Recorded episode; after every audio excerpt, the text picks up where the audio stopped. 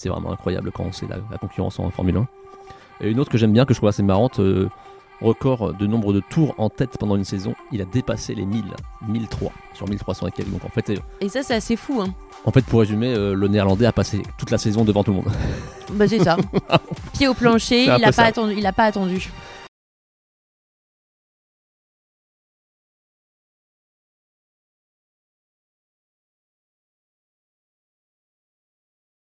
Bonjour à tous et bienvenue sur le podcast Le sport à la loupe. Alors aujourd'hui, un épisode un petit peu particulier. On revient un petit peu aux origines, ce qu'on a fait euh, dans le début, les origines sportives. Alors, si je vous dis Vettel, Prost, Schumacher, d'un seul coup, ça va vous dire euh, effectivement euh, quelque chose. Verstappen, si on veut rester dans cette, dans, maintenant dans cette génération, vous l'avez compris, nous allons parler Formule 1, qui ne s'est pas toujours appelée euh, Formule 1 euh, d'ailleurs, mais on va vous parler justement donc du coup de ses euh, origines qui sont un petit peu pas si éloignées d'ailleurs, et surtout parce que la saison, donc la 75e saison, arrive très prochainement. Il me semble que ce sera le 2 mars, mais Jérôme vous fera justement toute la partie sur les pilotes actuels en activité. Pour l'instant, tu as tout moins que la date euh, donc de mars, c'est bien ça le début de saison. Exactement. de toute façon, le 2 mars. Je vous dirai pas où, il vous dira où.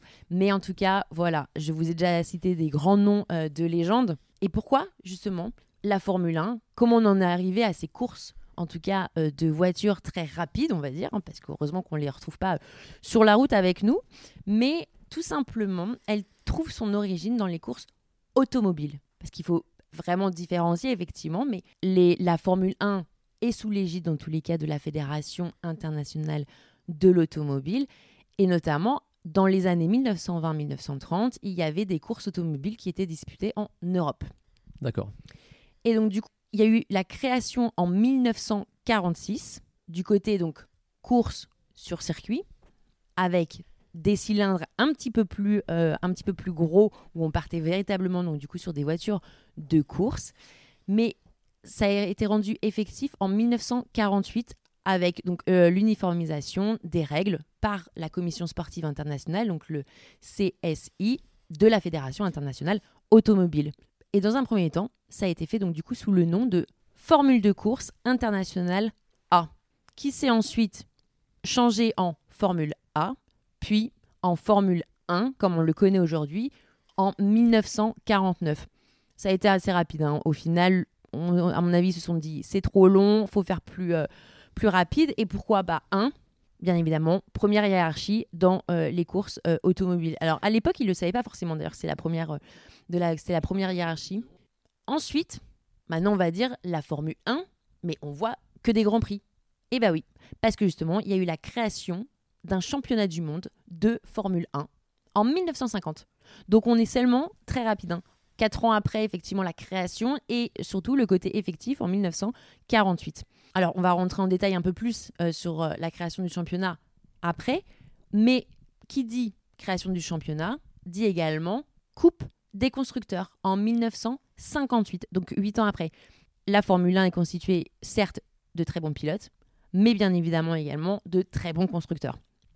Donc c'est pour ça aussi qu'il y a eu donc la Coupe des constructeurs qui aujourd'hui s'appelle le Championnat du monde des constructeurs depuis 1982. Alors, l'histoire de la Formule 1 est bien évidemment très étroitement liée aux performances en fait des voitures et à l'évolution bien évidemment de la réglementation technique qui régule toutes ces compétitions. Alors, on va pas pouvoir rentrer en détail, détail de tout, parce que vous imaginez bien, entre les motoristes, les garagistes, les euh, constructeurs, avec toute l'évolution, il y a eu énormément de choses. Cependant, il y a eu quand même des étapes qui ont été franchies au fur et à mesure. Déjà, 1950, le championnat. Alors, comme on l'a dit, trouve ses origines en Europe.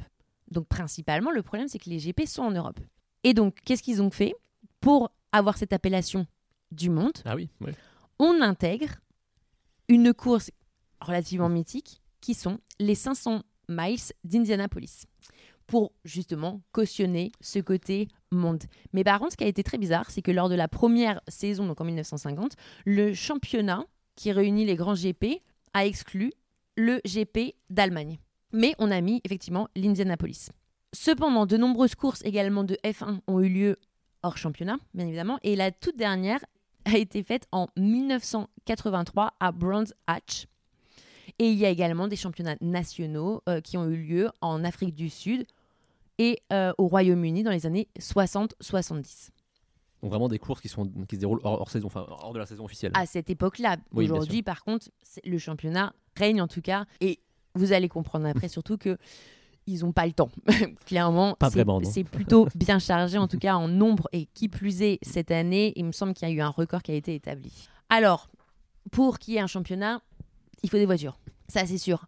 Mais sauf qu'à cette époque-là, on est quand même à l'après-guerre. L'économie, on va dire, du pays, ou en tout cas Europe ou monde, pas Pas au top, mais on, commence en tout cas à, à se relever. Donc c'est quand même très euh, culotté de, euh, de créer justement un championnat, surtout sur des voitures. Alors évidemment, les voitures sont arrivées au fur et à mesure, enfin début des années 1900.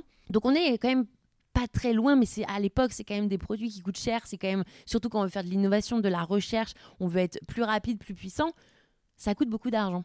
Donc c'est vrai que c'était quand même euh, assez euh, majestueux de, de vouloir en tout cas euh, créer ça. Et bien évidemment, qui était au rendez-vous? Tu vas me dire la France, j'imagine. Non, qui était au rendez-vous en tant que constructeur. Ah pardon. Il n'y a qu'un seul constructeur qui, pas en France, qu'un seul constructeur qui a participé à tous les GP de 1950 à aujourd'hui. Juste, le seul qu'il n'a pas fait, c'est euh, le, tout premier qui est en Grande-Bretagne, parce qu'il a commencé au second, J'imagine Ferrari, évidemment. la marque mythique automobile. Et effectivement, il y a la montée de la Scuderia Ferrari. Quel accent On essaie. qui arrive donc du coup euh, après euh, ce GP euh, des, donc, du, coup, du, du Royaume-Uni avec une victoire, pardon, parce qu'ils n'ont ils ont pas eu, la, ils ont pas eu la, hum, la première victoire en fait. Ils ont eu la deuxième, la toute première victoire, mais en fait on les voit plus, c'est pour ça. C'est Giuseppe Farina avec l'Alfa Romeo 158. Et d'ailleurs c'est assez drôle parce que cette voiture, elle a été conçue en 1937. Donc autant de temps après, elle gagne un Grand Prix de Formule 1. Exactement. Donc c'est assez, euh, c'est assez fou. Donc du coup on est, euh, on plus à cette même période. Et donc l'Alfa Romeo. Donc après effectivement comme je vous l'ai dit la montée de la Scuderia.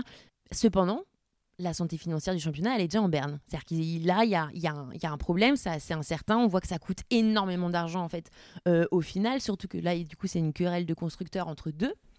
Et d'un seul coup fait, euh, Alfa Romeo du coup décide de se retirer. Donc forcément, si Ferrari est seul, il n'y a plus trop d'intérêt sportif euh, Ex- exactement. pour la compétition. Donc du coup, la commission sportive internationale, qu'est-ce qu'elle décide de faire? Elle décide de faire venir davantage des plus petits constructeurs. Sauf que pour faire venir des plus petits constructeurs, bah, il faut diminuer un peu les, euh, les voitures. Donc pendant deux ans, donc les championnats de 1952 et 53 sont exclusivement en Formule 2, qui est entre guillemets aujourd'hui considérée comme l'antichambre euh, de, la, hum, de la F1. En même temps, pour vous dire, c'est pas très compliqué. En général, les pilotes commencent par le karting, Formule 4, Formule 3, Formule 2 et bien évidemment Formule 1. Mais la Formule 2 est vraiment, vraiment, en- entre guillemets, l'antichambre. Après, par contre, bon, bah, en Formule 1, il faut qu'il y ait des pilotes qui, qui se retirent du circuit Voilà. pour qu'on puisse euh, faire rentrer, parce que Comme c'est on des dit, places les places sont chères. Exactement, c'est très très limité. On le verra tout à l'heure, il n'y a pas beaucoup beaucoup quand même euh, de participants, surtout quand on voit par rapport à d'autres sports. Je sais même pas si oui, c'est un sport où les places sont aussi limitées en fait, euh, au, plus, au plus haut niveau. Je pense pas. Je ne pense pas. Je ne pense pas. Surtout avec euh, l'argent que ça, que ça, hum, l'investissement financier euh, des constructeurs, on est quand même sur quelque chose. Bon, ils, ils misent autant sur le pilote que sur euh, que sur la voiture, donc on va pas les changer tous les 3-4 Voilà, matins. Je pense pas. En tout cas, je suis pas à leur place, mais Mm. ce serait plutôt risqué en tout cas pour pour ça. Et donc du coup, effectivement, ces monoplaces, donc les F2, intègrent, enfin deviennent en fait au final les voitures euh, du championnat donc en 52 et en 53 qui remportent les deux euh, ces deux euh, championnats Ferrari bien évidemment avec Alberto Ascari. Par la suite, il y a un autre constructeur qui arrive mais qui est aussi bien bien connu quand même pour avoir fait des voitures d'exception, Maserati. Forcément. L'Italie est relativement en force dans tous les cas sur les, les, les- compétitions. Et en 1954, la commission donc, sportive internationale réouvre au Formule 1. Donc c'est vraiment voilà le temps de laisser les petits constructeurs en fait venir montrer, faire élever en fait, dire voilà on peut aller investir. Mais après par contre bah non faut qu'on quand même qu'on retourne à ces Formule 1. Et notamment là ils vont pouvoir se faire plaisir parce que le cylindré maximum passe de 2 litres à 2,5 litres. Donc on va pouvoir en plus gagner de la puissance. Je pense qu'ils ont été euh, très contents à ce moment-là. Et donc du coup, on a l'arrivée d'un constructeur que l'on connaît très bien, mais pourtant à un moment il, il n'était plus présent. Mercedes arrive, mais également Lancia. Et Mercedes remporte le championnat en 1954 et en 1955. Donc là, on voit que pour les grandes marques, la Formule 1 est importante dès le début de l'histoire. Exactement, mais je pense que c'est un petit peu comme ça me fait un peu penser à un autre podcast qu'on avait eu, notamment voilà, sur euh, la Coupe de l'Amérique, non pas sur le, trophée en lui-même, mais sur le fait qu'à un moment, c'était l'exposition universelle, on vient un petit peu mettre nos puissances, euh, ou en tout cas notre savoir-faire, notre innovation, euh, devant en fait le, le, monde entier. Et très sincèrement, je pense que justement, c'est un peu ça, parce que quand on voit toutes les innovations qu'il y a eu, et qu'il y a toujours aujourd'hui, après, il faudrait voir si les résultats d'une écurie en Formule 1 euh, peut booster les ventes de voitures, euh, on va dire, à notre échelle. Alors après, l'avantage, c'est que ces voitures-là sont, entre guillemets, que des prototypes pour des humains comme nous, entre guillemets, on ne pourra pas. Mais, euh, mais voilà, on sait aussi que la performance avec tous leurs concept cars, etc. Mais en tout cas, sur le papier, bah, c'est quand même celui, à celui qui arrivera à alléger le, plus, le mieux sa voiture pour qu'il y ait plus de puissance, l'adhérence, etc. Enfin, voilà, il y a quand même quelque chose qui se joue. Mais à l'époque, on n'était pas non plus dans cet même écosystème euh, financier. C'est-à-dire aujourd'hui, effectivement, la F1 euh, est très rémunératrice, ce pour tout, mais à l'époque, pas la même chose.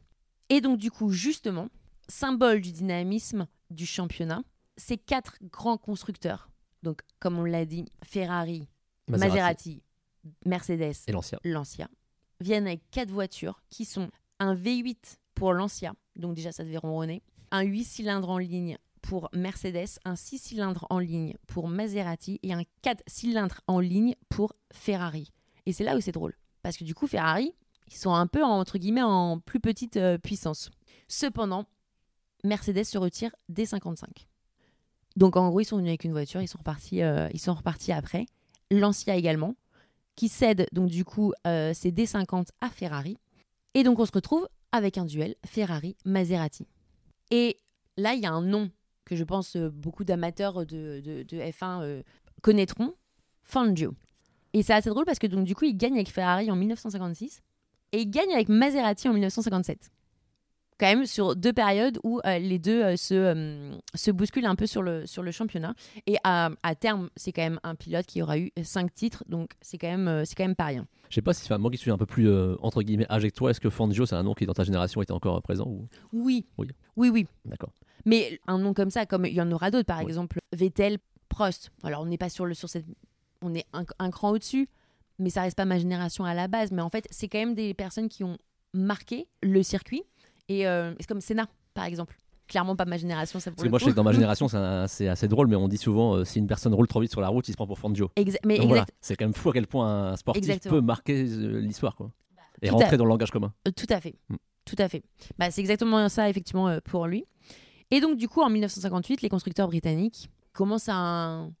Ils se disent, bah, mais nous, là, on a fait beaucoup d'efforts, donc ils commencent véritablement à intégrer, en tout cas, euh, les gros constructeurs. Et notamment, ils décrochent la coupe constructeur avec Van Hall.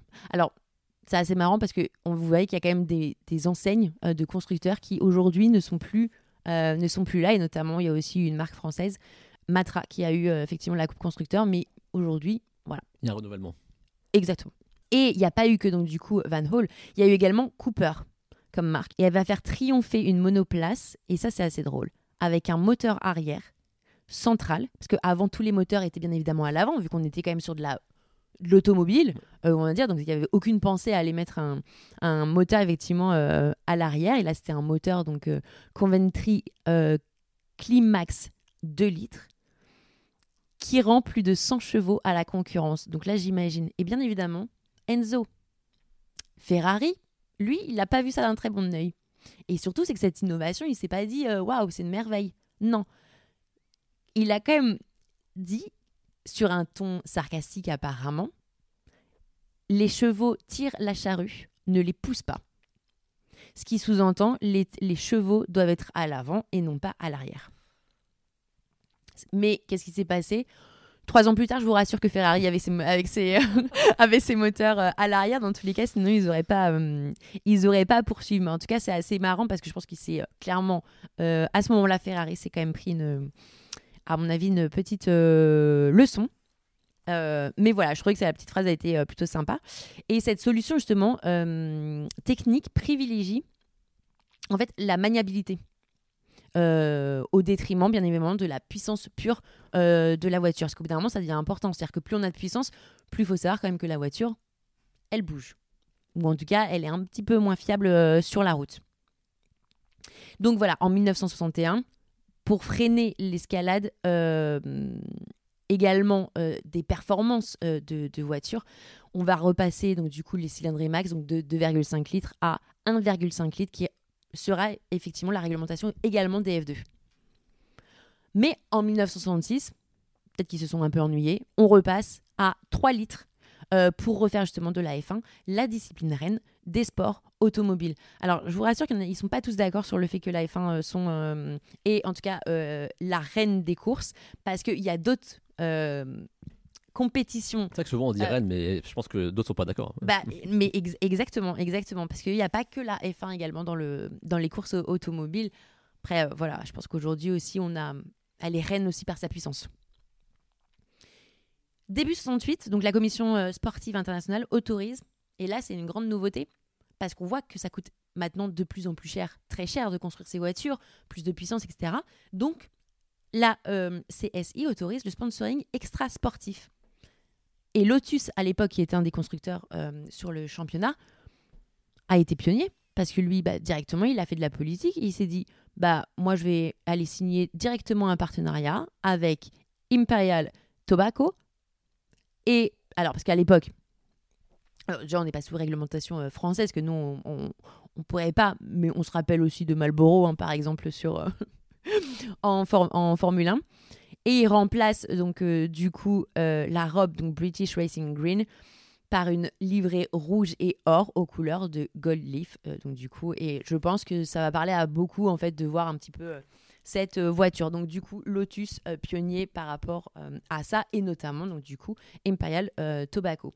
En 1968 également sur le GP de Belgique, on a les ailerons qui euh, rentrent en place. Alors pareil, il faut vraiment retourner à une certaine, euh, enfin à cette époque-là, parce qu'aujourd'hui il n'existe plus, bien évidemment. Mais les ailerons en fait aidaient à garder les voitures sur la route, parce que le problème c'est que plus on prend de la puissance, plus on est léger, euh, ben, plus la voiture en fait, elle a tendance peut-être à voler. Et le problème c'est qu'il fallait maintenir. surtout qu'à l'époque, ils n'avaient pas les sécurités d'aujourd'hui non plus sur, sur les voitures. Euh, on vous a épargné toute la partie où il y a eu énormément de décès. Il y a beaucoup de pilotes de l'époque qui sont quand même décédés sur les, euh, circuits. Et surtout, il y a eu un, en 1955, il y a eu quand même un, énorme drame euh, aux 24 heures du Mans avec plus de 80 décès à cause justement d'un crash de voiture qui a projeté en fait sur le public des, des parties.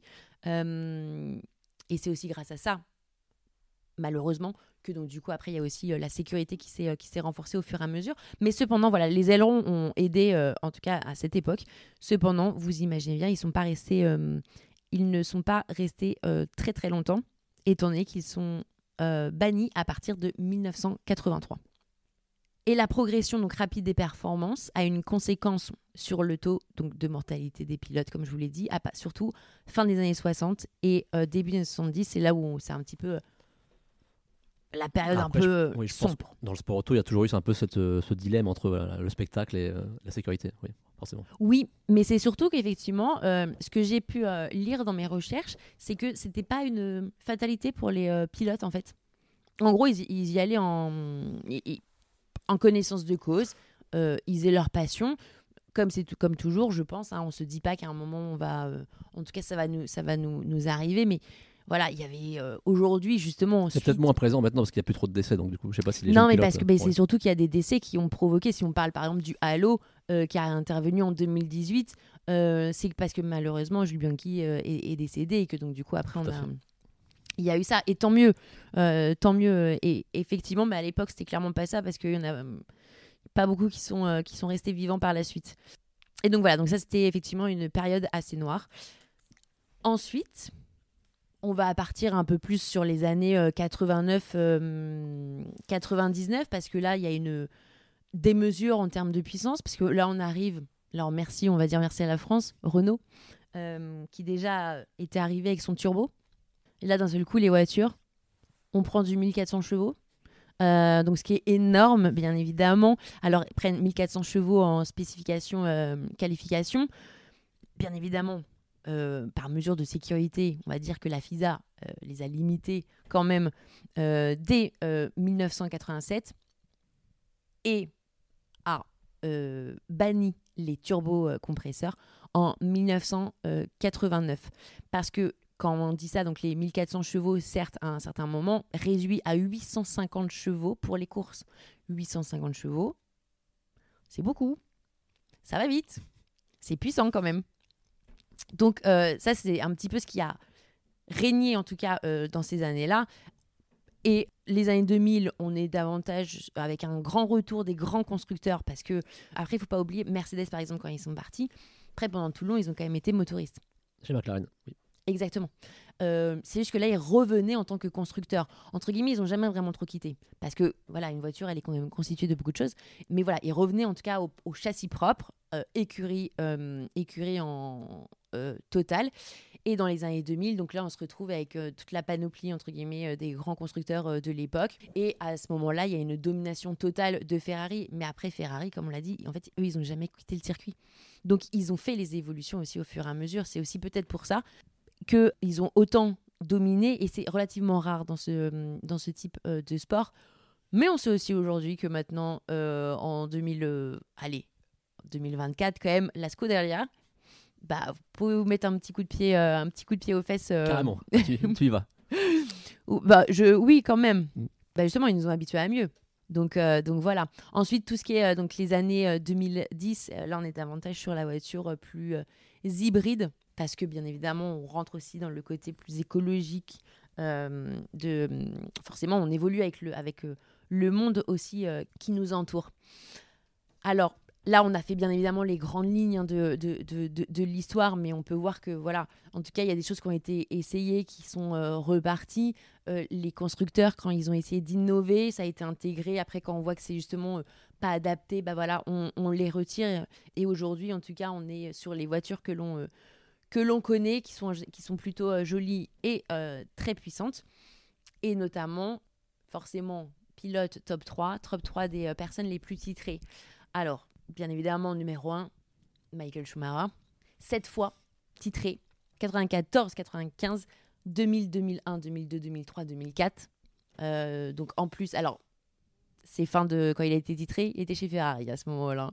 Donc c'est là aussi où il y a eu la dominance. Hein. Il y a eu la dominance euh, constructeur et il y a eu la c'est lié à un pilote. Bien, ah bah, bien évidemment. Ouais. mais bon, comme il est plus jeune, Lewis Hamilton. Pareil, titré euh, sept fois, donc en 2008, 2014, 2015, 2017, 2018, 2019, 2020. Et l'Argentin en troisième, Juan Manuel Fangio. On en parlait tout à l'heure. Exactement.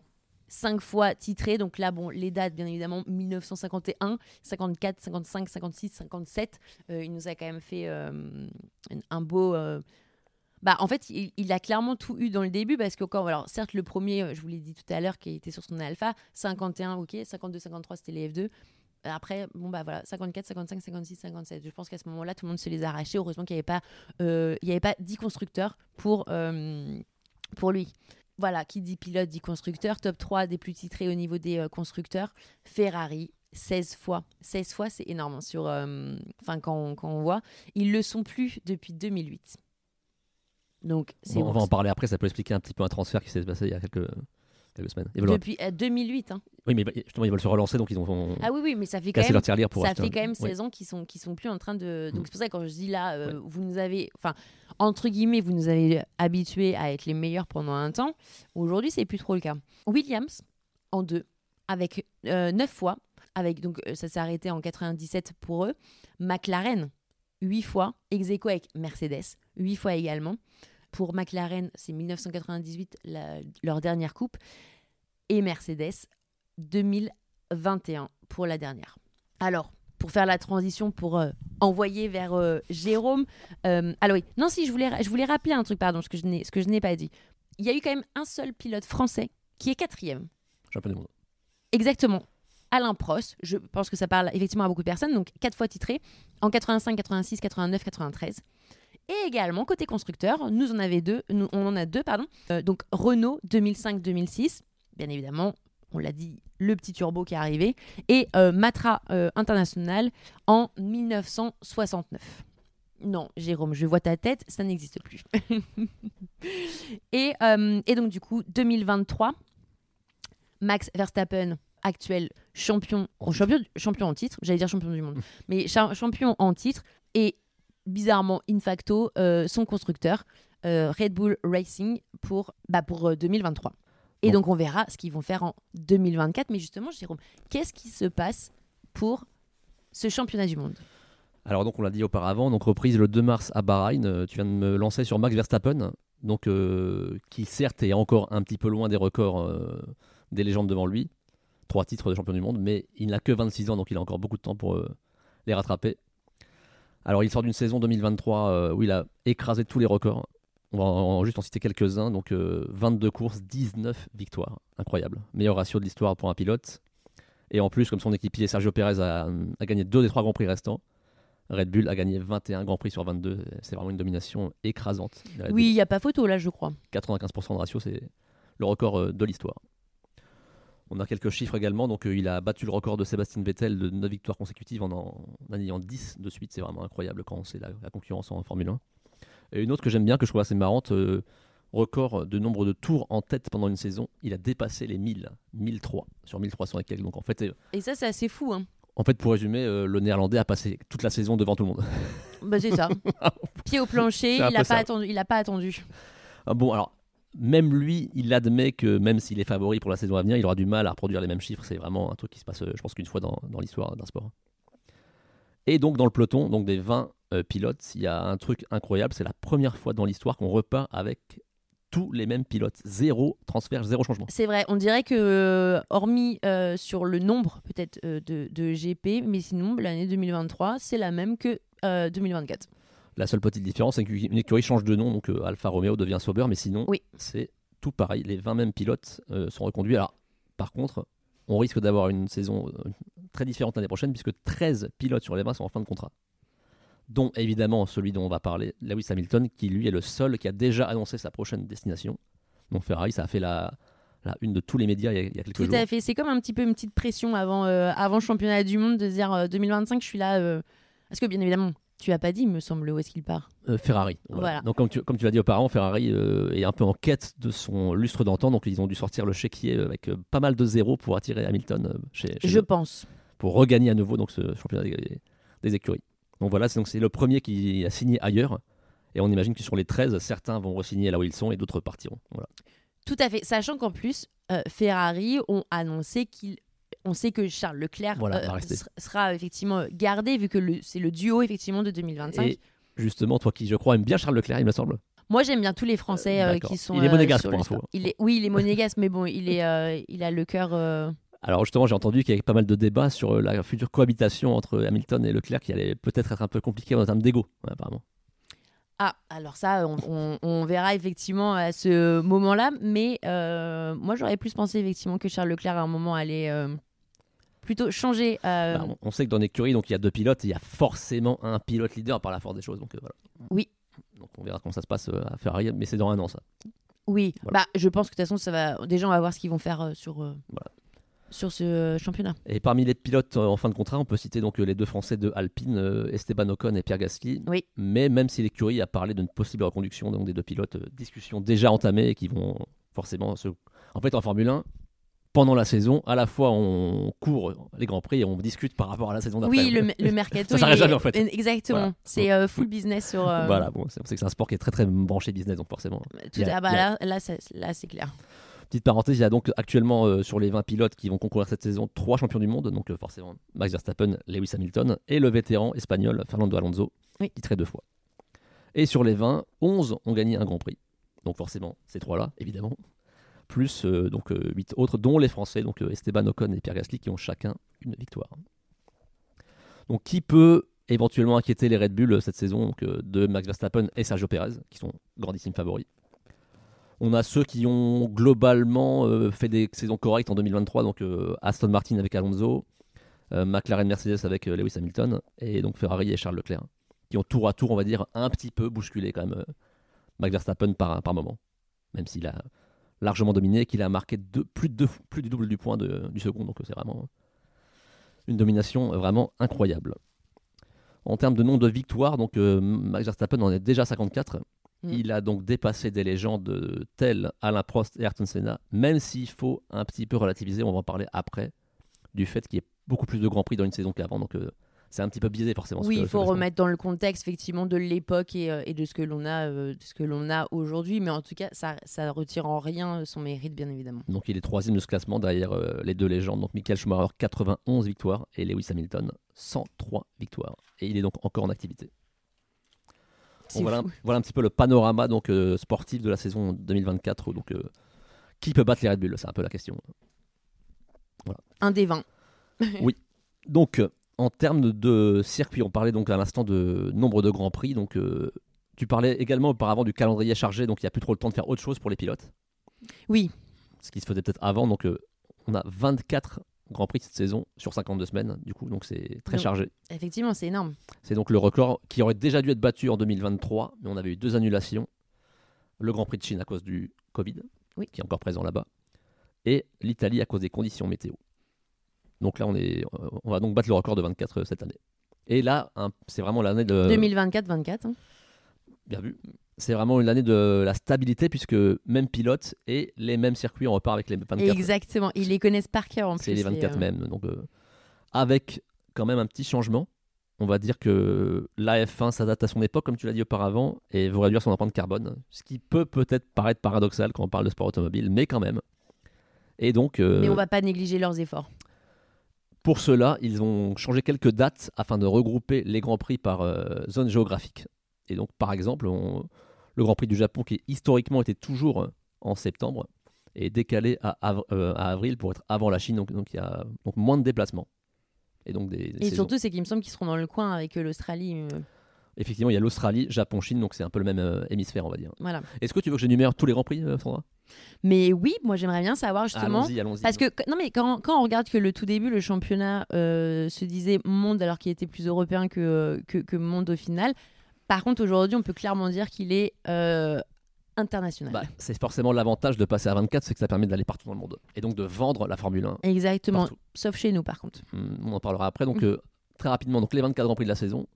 On commence On va le faire dans l'ordre comme ça. Moyen-Orient, donc euh, Bahreïn, Arabie Saoudite. Ensuite, donc comme tu l'as dit, on passe euh, Australie, Japon, Chine. Une étape aux US avec euh, Miami, un petit nouveau. Après une très grosse tournée européenne avec euh, Imola, Monaco, entrecoupé de Canada. Mais on repart après en Europe avec Barcelone, Autriche, Silverstone, le circuit historique, Budapest, Spa-Francorchamps, Pays-Bas, la terre de Verstappen. Euh, Monza, circuit également historique. Azerbaïdjan. Et là, en- ensuite, on repart en Asie à Singapour. Ensuite, tournée en Amérique Nord et Sud avec euh, Austin au Texas, Mexico, Sao Paulo au Brésil, le Grand Prix de Las Vegas. Et on repart au Moyen-Orient pour terminer avec Qatar, Abu Dhabi. Donc voilà, beaucoup de déplacements, mais la F1 peut quand même les limiter par rapport à avant. Alors là, on est sur 24 circuits. En tout, 77 circuits ont existé dans, l'histoire de la Formule 1. Et donc, parmi ceux, pardon, parmi, parmi ceux-là, pardon, 4 étaient là au début et sont encore là aujourd'hui. Oui, tout à fait. Bah déjà comme tu l'as dit, hein, l'historique. Silverstone, Silverstone. là où tout a commencé en fait, là où l'histoire. a- Exactement. Et d'ailleurs la petite date c'est le 13 mai. Merci pour cette date. On sait jamais si à un moment ils veulent faire coïncider euh, la date avec. Ensuite, on a Monaco, également, qui était là dès le début. Circuit en ville euh, hyper connu. Spa-Francorchamps, donc, euh, qui je crois est surnommé le toboggan des Ardennes, il me semble. Circuit extrêmement apprécié des pilotes et qui est le tour le plus long, donc actuellement en Formule 1, 7 km. Oui, et et justement, juste avant, tu as évoqué Monaco, qui lui est l'inverse. Oui, parce que Monaco, c'est un circuit en ville euh, extrêmement, on va dire, euh, escarpé, si on peut dire, avec des virages très très serrés. Oui. C'est le tour le plus court de la saison, 3,3 km, et donc euh, Et le circuit le plus lent, forcément. beaucoup de freinage, donc quasiment pas de dépassement possible. à Mais une grande ligne droite de, il me semble, 670 mètres. Voilà. donc Et il y a quand même moyen de se faire plaisir.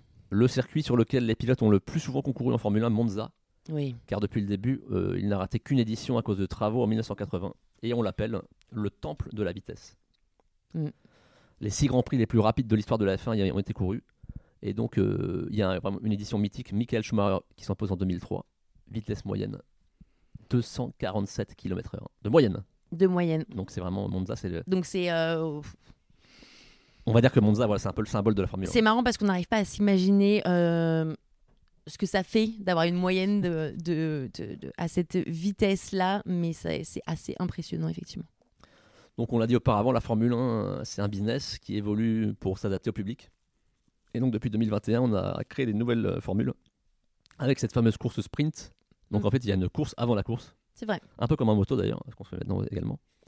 Et donc sur 6 grands prix sur 24, il y a une course sprint la veille. Donc euh, en fait, c'est moins de qualifications et donc plus de spectacles pour le, pour le public. Voilà. Bah, forcément. Évidemment, j'imagine une billetterie euh, qui... euh, Qui à fonctionne mon bien. avis doit sold out très rapidement. Voilà. Donc on l'a dit auparavant, la Formule 1, c'est... Il y a le côté sportif et donc le côté business, ça s'est vraiment beaucoup développé récemment. Mais en plus, on en avait parlé il n'y a pas si longtemps, nous, sur. euh, C'était des infos qu'on avait mis, euh, des actus sur euh, Instagram aussi, Hollywood qui, in- qui euh, injecte euh, de, de, de l'argent. Enfin, on a des célébrités qui s'y intéressent. Il y a des célébrités, des acteurs qui sont devenus également des pilotes. Voilà. Alors, bien évidemment, pas des pilotes de Formule 1. Mais, euh, mais c'est vrai qu'il y a une grosse émulation derrière la, la F1, mais il y a, il y a quelques raisons de pourquoi aussi. Oui, on en parlait un petit peu en off. Tu me disais que hum, les, les pilotes, c'est vraiment des marques en fait. Maintenant, il y a vraiment le. Ah, je pensais que tu allais évoquer Netflix en premier. Euh, non, non, bah non, c'est un peu pour parler de ce côté un peu storytelling. Donc euh, maintenant, il faut savoir se vendre en tant que marque et non plus que sportif, on va dire. Tout à fait, mais je pense que ça, c'est euh, certes pour la F1, euh, ils, ils le font, mais c'est aussi pour tous, Tous les sports. tous les grands sportifs, en tout cas, avec ces sports médiatisés. Euh, ou en tout cas qui, qui- font le show un petit peu, parce qu'on le voit hein, sur les circuits, c'est le show, hein, faut pas se, faut pas se leurrer. Puis il y a de la voiture, il c'est des voitures, il y a de la puissance, ça fait du bruit, euh, donc ça, ça joue beaucoup. Mais effectivement, les sportifs deviennent également des, alors on va, on va le prendre de manière non négative, bien évidemment, mais comme des influenceurs également sur les réseaux, on les voit, ils se mettent aussi beaucoup plus euh, en avant, ils montrent aussi beaucoup plus l'envers du décor euh, de la F1, les entraînements, euh, ce qu'ils font, ce qu'il ce qui, ce y a. Après, euh, bon, très sincèrement, on va pas se leurrer non plus, hein, ils, sont pas, euh, ils sont plutôt euh, très charmants aussi, donc euh, c'est toujours... euh, Mais c'est n'empêche, c'est quand même ce qui, euh, ce pourquoi il y a aussi de plus en plus de femmes qui s'intéressent à la F1, bien évidemment. Nous avons, ces 20 hommes, et vu qu'il n'y a pas de championnat pour les femmes, bon, Très belle transition pour conclure, puisque je voulais parler d'une petite française qui a 20 ans et qui a intégré euh, la Mercedes F1 Academy, donc Dorian Pain. On la surnomme Pocket Rocket, donc euh, qu'on pourrait traduire par fusée de poche, parce qu'elle est assez petite. Et donc, euh, on sait que la Formule 1, comme tu l'as dit à l'instant, est un milieu extrêmement masculin. oui, Très peu de femmes ont concouru. La dernière, c'était Giovanna Amati en 92 ou 13, je crois, donc ça remonte à, à 30 ans. Et donc, Dorian Pain, elle, espère intégrer donc, ce, milieu, euh, entre guillemets, mas- masculin, voire limite macho, on va dire, euh, de la Formule 1. Après, c'est pas pour autant qu'il serait, euh, macho entre, guillemets, mais, euh, en tout cas, effectivement, c'est un milieu qui est très masculin. Et si, euh, une, euh, une jeune femme peut, parce qu'il n'y a pas, en fait, entre guillemets, il n'y a pas de terme. Il y a pas, ça ne nécessite pas, par exemple, la force à proprement dit. Euh, c'est plutôt avoir une, une bonne vision, une bonne conduite, quoi. En tout cas, ouais, le, le sport auto, euh, contrairement à pas mal de sports, est mixte, donc il n'y a pas de.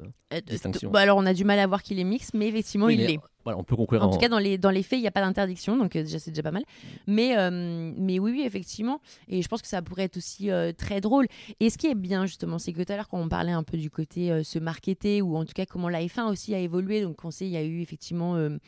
Je crois que j'ai le, mauvais, euh, j'ai le mauvais titre dans la tête. Drive to Survive Ah bah si, c'est bon, c'est Voilà, celui-ci. bon. ouais.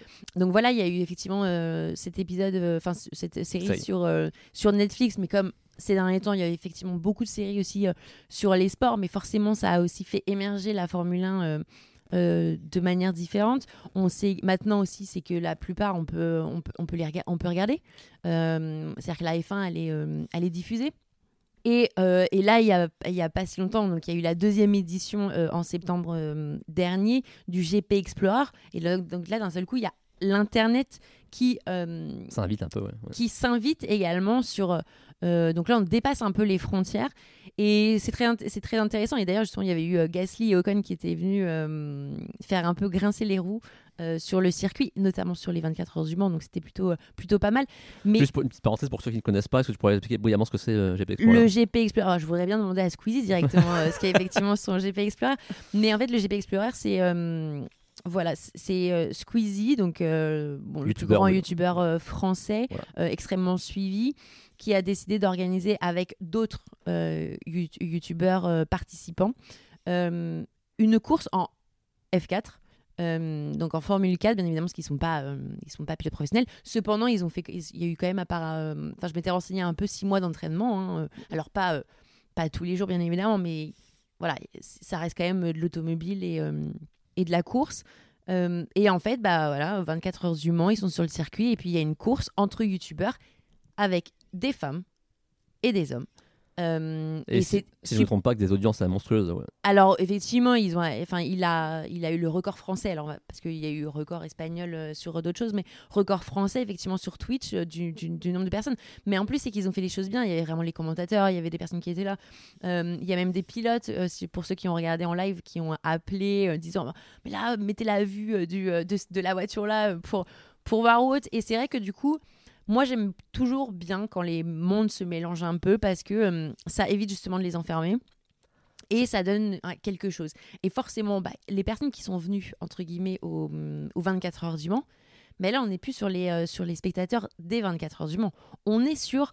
euh, Un public différent. Exactement. Mm. Sur un public un peu plus jeune, sur un public euh, qui n'est pas forcément averti en, en F1, mais qui, par les, ces idoles qui sont sur le circuit, vont venir, vont te découvrir. Euh, et ça a été très bien fait, un grand show. Il y a même plein d'acteurs qui, sont euh, qui sont venus. Donc il l'a fait effectivement deux fois. On verra bien s'il y en aura un troisième. Mais en tout cas, toutes ces choses-là. Là, euh, là tu es un peu en, en train de décrire vraiment une évolution du monde du sport euh, actuel. mais exactement, oui, parce Qu'on que qu'on peut aimer ou pas d'ailleurs, peu importe. Alors, tout à fait. Mm. Bon, moi, je, dis mon, je donne mon avis. moi, je trouve ça très bien. Moi, je suis Euh, pas un grand fan, mais peu importe. Pour moi, ça permet de ne pas enfermer ou de pas trop stariser, entre guillemets, des personnes qui, au final, font leur métier. Un métier, certes, qui est de notoriété publique, mais un métier. C'est vrai. Et en fait, il- par exemple, j'ai j'ai aussi l'image bah voilà, de euh, le basket, quand il y a eu euh, Domingo avec Parker. Voilà. Et ben moi, en fait, je trouve ça, je trouve ça bien. C'est-à-dire que le sport, enfin, on cible d'autres personnes. C'est effectivement euh, tout le monde. Je dis pas que tout le monde demain peut aller faire de la F1 parce qu'effectivement, ça coûte beaucoup d'argent. Et comme on l'a dit tout à l'heure, ils ont tous commencé au karting. C'est quand même des familles aussi. Euh, en général, les pères principalement. euh, Il y en a qui étaient déjà dans le dans, sur, sur le circuit. Enfin voilà, c'est pas donné à tout le monde, effectivement. Mais, euh, mais voilà, moi je trouve ça très intéressant. Ouais, peut-être que euh, en voulant rester un puriste, peut-être comme moi, on se ferme un peu à ces nouveautés-là. C'est vrai. c'est bien. Bah, c'est là où tu m'as quasiment convaincu, Sandra. c'est là où justement le côté générationnel est très, euh, est très intéressant parce qu'on voit pas les choses de la même manière. Mais pour moi, en fait, c'est euh, on, on doit pas, euh, à pas mettre quelque chose au-dessus de quelque chose. Et si on peut faire plaisir au plus grand nombre, c'est encore mieux. On a un peu dévié, mais bon, bref, voilà, c'était cette parenthèse. Mais bon, donc je vous rappelle la date de début de saison de la F1 2024, 2 mars, Grand Prix de Bahreïn. Je l'ai pas précisé, mais les- il y a trois Grands Prix sur 24 qui ont lieu un samedi. Donc euh, Bahreïn et l'Arabie Saoudite pour cause de Ramadan. Et Las Vegas, évidemment, aucun rapport. Non.